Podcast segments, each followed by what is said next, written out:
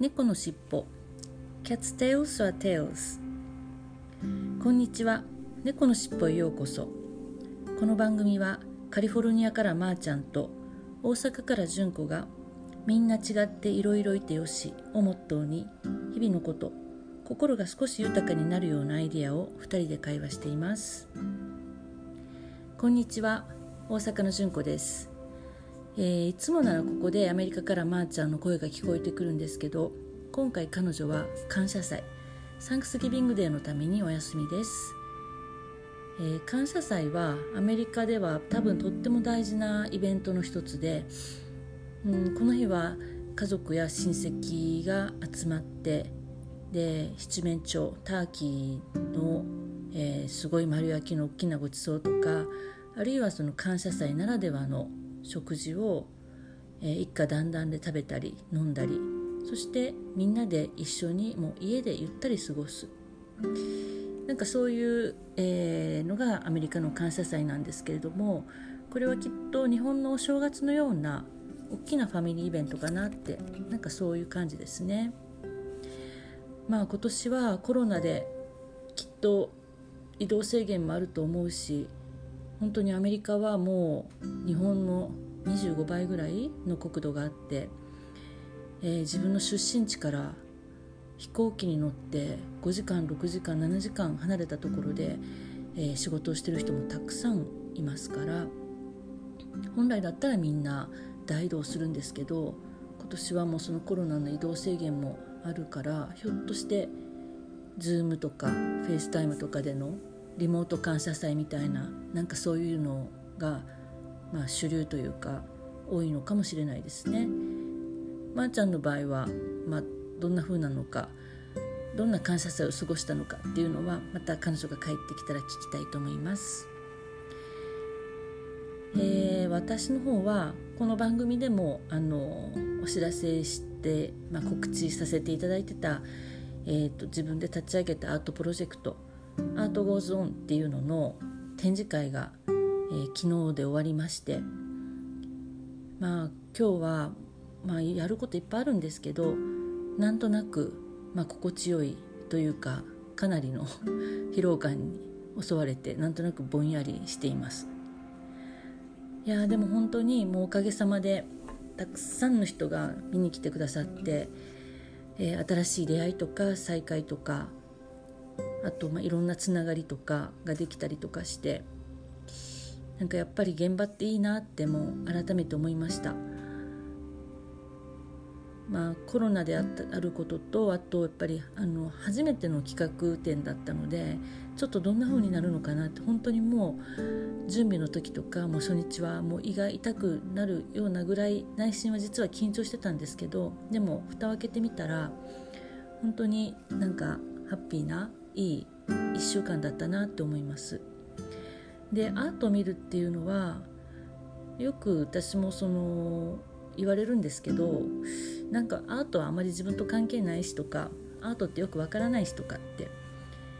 でもねあの私はアートは解説したり解釈する時間っていうよりはなんか感じる時間？なんかそんな風に思ってます。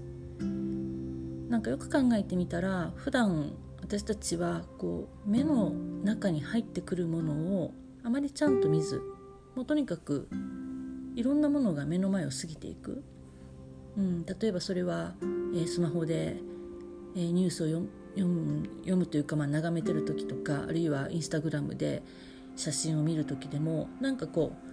うバーって指先一つで画面をこうスクロールして本当にバーって見ていくことが多いというかまあ、ほとんどそういうことが毎日あるんですけどただなんかそういったそのあまり立ち止まってものを見つめることがないこう暮らしの中でなんかそこに、まあ、数分でも、まあ、5分でも10分でも一つの絵の前に絵とか写真の前に立ち止まってじーっとその作品を見て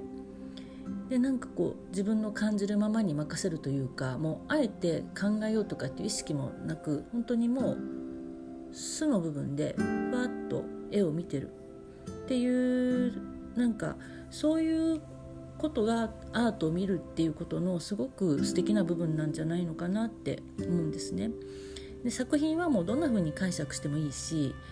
あのこれ綺麗やなとか可愛いなとかちょっとこれ気持ち悪いなとかえこれは一体何何を書いてるんだろうとかなんかそういうことを何だろう「へえ」とか「おー」とか「うーん」とか思いながらこうじーっと作品を見つけてあの、えー、眺めてでそれをもう自分の感じるままにもう任せてしまうなんかそういう時間がアートを見る時間かなって本当に思ってます。うん、見れば見るほどそう思うようになってきました。はい、でもうなんかどんな風にねそれを解釈してもいいんですよ。例えばこれはこういう風に感じないといけないのかなとか。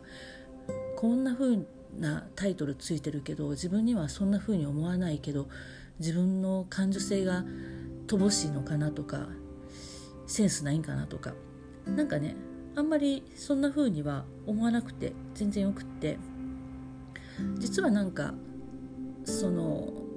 作家さんももういろんな感想をもらうっていうことがすごく意味があるっていうふうに思ってるんですね。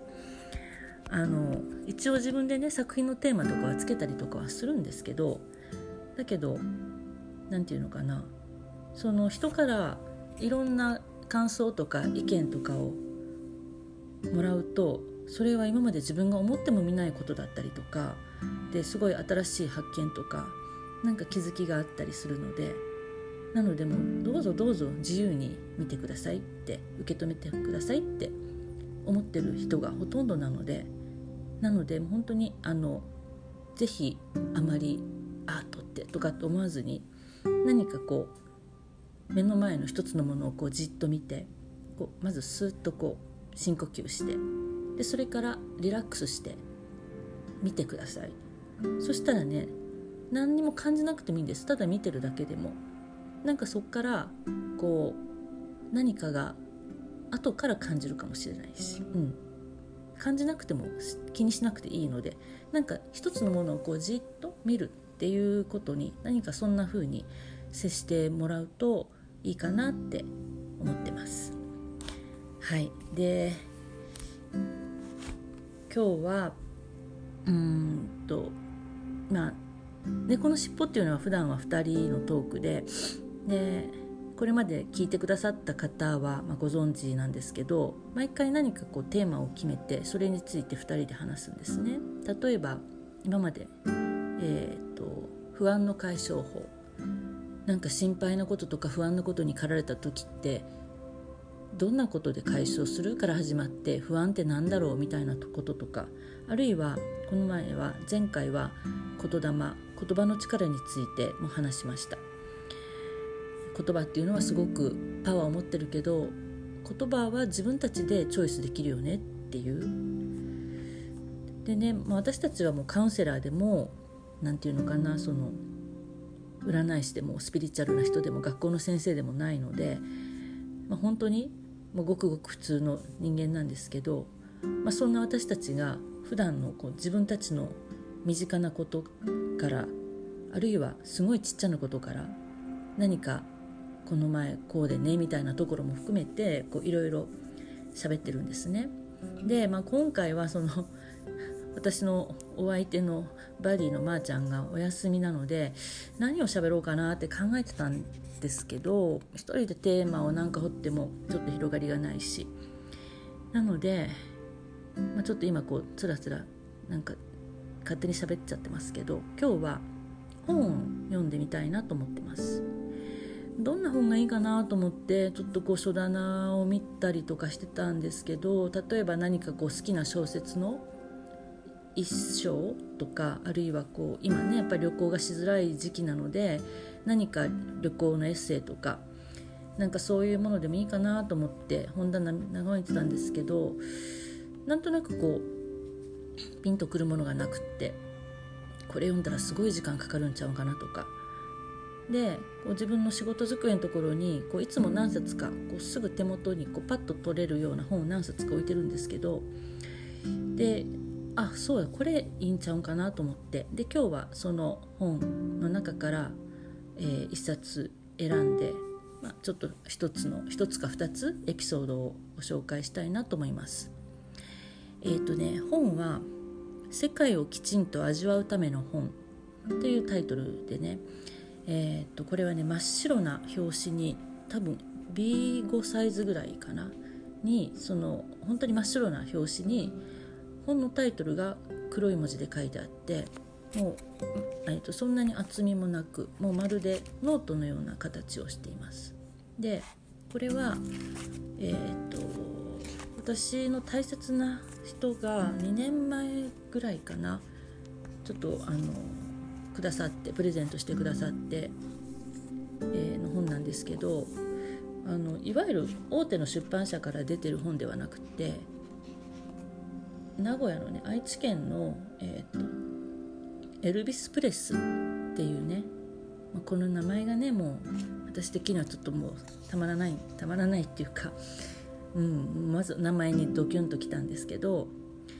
多分エルビス・プレスリーとこう出版社っていう意味のプレスっていうのを掛け合わせてるのかなと思ったのとあとねここのエルビス・プレスのキャラクター的なあの白い猫ちゃんがいるんですけどこれがもううちの我が家の猫ちゃん、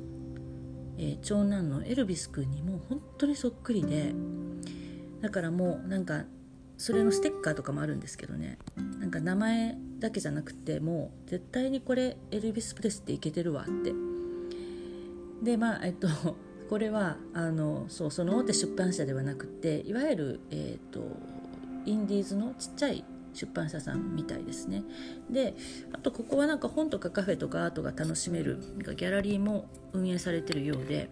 だからどっちかっていうとこの芸術とか本とかあとまあ文字とかなんかそういったものが好きな人が集まるところみたいですでこの本を書いたのは、えーと、ホモ・サピエンスの道具研究会っていうところがまとめた、えー、世界を味世界をきちんと味わうための本なんですけどこのホモ・サピエンス道具研究会っていうのの紹介文がちょっとあって読みますね。生活とともにある研究の新しい在り方を探る中で生まれた人類学者を中心メンバーとするリサーチグループ。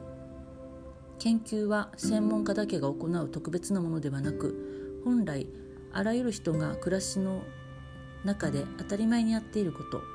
そうした日々の暮らしのうちにすでにある営みを資源としながら形を与え誰もが分かち合える。そのような機会を増やしていきたいと考え活動している。うんなんかまあちょっとこれ聞いただけでは何のことかよくわからないんですけどでもそれと裏腹にこの彼らのあの、まあ、レポートのような、えーと、本がすごい分かりやすい文章であるので結構ねストンと腑に落ちたりするのでまあちょっと一体どんなものかっていうのを今日はその一部分をご紹介したいと思います。で、えっと、これはいわゆるその小説とかではないのでこのその研究会が自分たちのなんかリサーチでまとめたものを書いてるのでところどころにあの写真とかが出てくるんですね。でそれはそのえっ、ー、とその何て言うのかなレポートのことを描写するような表現するような写真がついてるんですけどあの、まあ、私がこう読むのを聞きながらどんな写真がそこに載ってるのかなっていうのも想像しながら聞いてみてください。自由に想像してください。で、えーと、今までその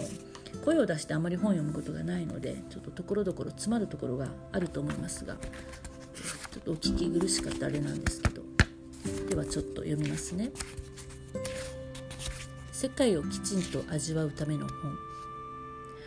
私たちは毎日毎日何をしているのだろう。この本はこの問いとともに始まります。気づく。世界をきちんと味わおうとすればまずはそれに気づく必要があります。でもそれはとても難しい。なぜなら世界はあらゆるものの全てを含むので誰もその外側に出て丸ごとこれが世界ですと示すことができないから。世界とはみんなその内側に住みつつ生きながら気づくしかないもの。呼吸をしたりペンで何かを書いたり頬に当たる風に季節を感じたり。いつもそれに触れているのになかなかそれに気づけない。ここではそんな世界の気づきにくさに気づくための道案内をします。いつもの当たり前。いつもやっている当たり前のことは当たり前すぎることなのでそれが何なのかについてわざわざ考えたりはしません。でもちょっと考えてよく見てみるといろんなことに気づいたりします。